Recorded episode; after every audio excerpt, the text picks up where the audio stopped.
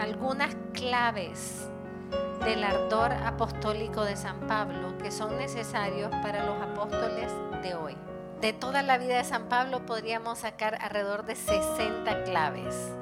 Voy a tocar algunas cuantas que sí son bien claves en su interioridad. El primero es que el ardor misionero de San Pablo se basaba en la teología del encuentro, del encuentro de Cristo con él, no de él con Cristo.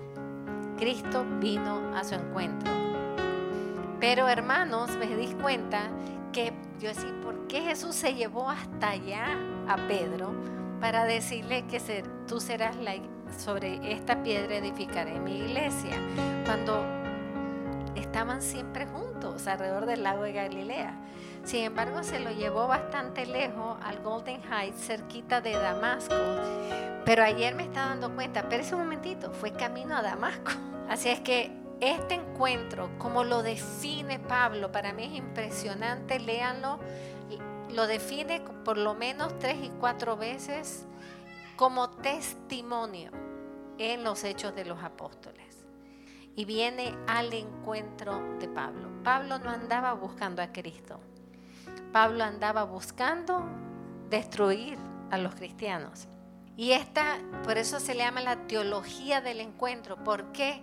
Porque fue un encuentro que lo transformó completamente en Dios.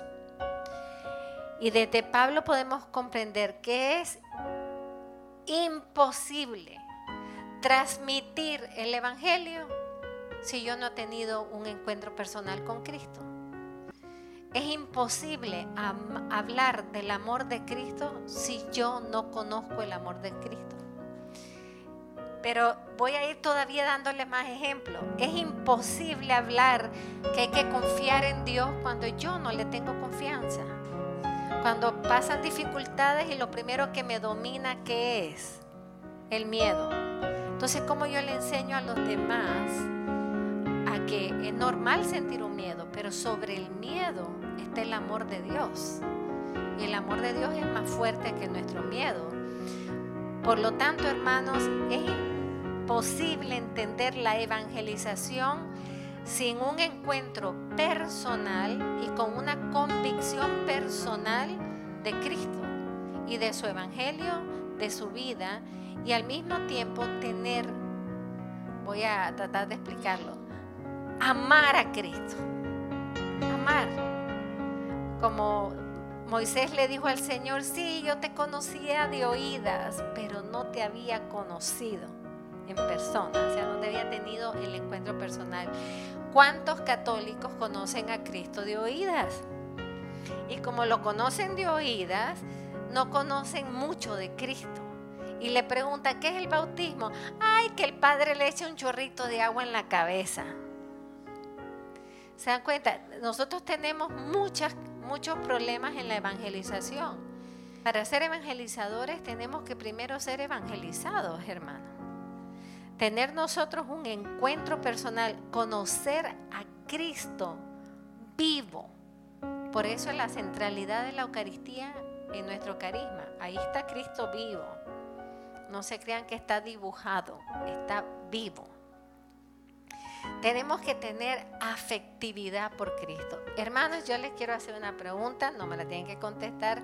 Si alguna vez ustedes han llorado, no ante Jesús por sus cosas, si alguna vez ustedes han llorado por Jesús, si alguna vez ustedes viendo el dolor de Cristo, viendo el rechazo cuando vemos todos los días, esta semana tres lugares en el mundo que hasta tiraron las hostias en basurero, machucaron. Si nosotros leemos esas cosas y solo decimos, ay, qué horror cómo está el mundo, o si nos vamos a la capilla a llorar por Jesús. Jesús está sufriendo, Jesús está siendo latigado, Jesús está siendo escupido, Jesús está siendo crucificado hoy en su cuerpo místico, en el sacramento eucarístico y en todos los sacramentos.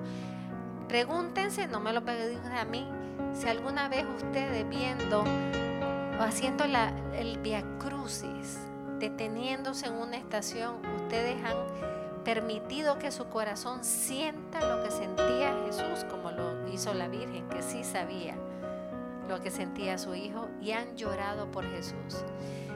Lo que estoy tratando de decir es, ¿dónde está nuestra afectividad? San Pablo tenía una profunda afectividad por Jesús. En todas sus cartas habla del amor a Cristo y habla de Cristo con tanto amor que si de verdad leemos las cartas de San Pablo, nos vamos transformando, hermano. Se nos va llenando el corazón de muchísimo amor.